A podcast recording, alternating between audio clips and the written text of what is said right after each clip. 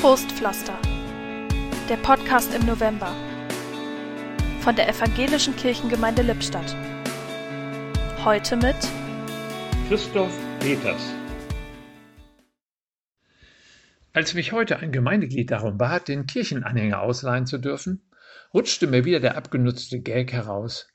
Jesus hatte hunderte von Anhängern, ich nur diesen einen.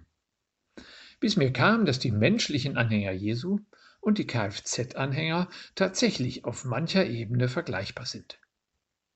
Wenn ich zum Beispiel mein Auto wieder mal mit Stühlen und Tischen vollstopfe oder Kleidersäcke zur Kia fahre, stoße ich schnell an Grenzen und bin heilfroh, dass dort der Anhänger steht und geduldig auf mich wartet, brav hinterherfährt, wenn ich ihn freundlich darum bitte, und die Drecksarbeit für mich leistet, wenn rund um die Johanneskirche Dornengestrüpp zur Kompostierung muss.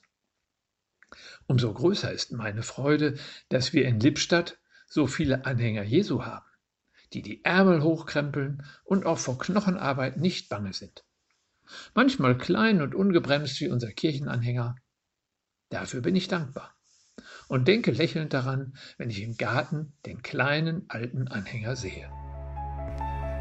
Im Podcast sprach heute Christoph Peters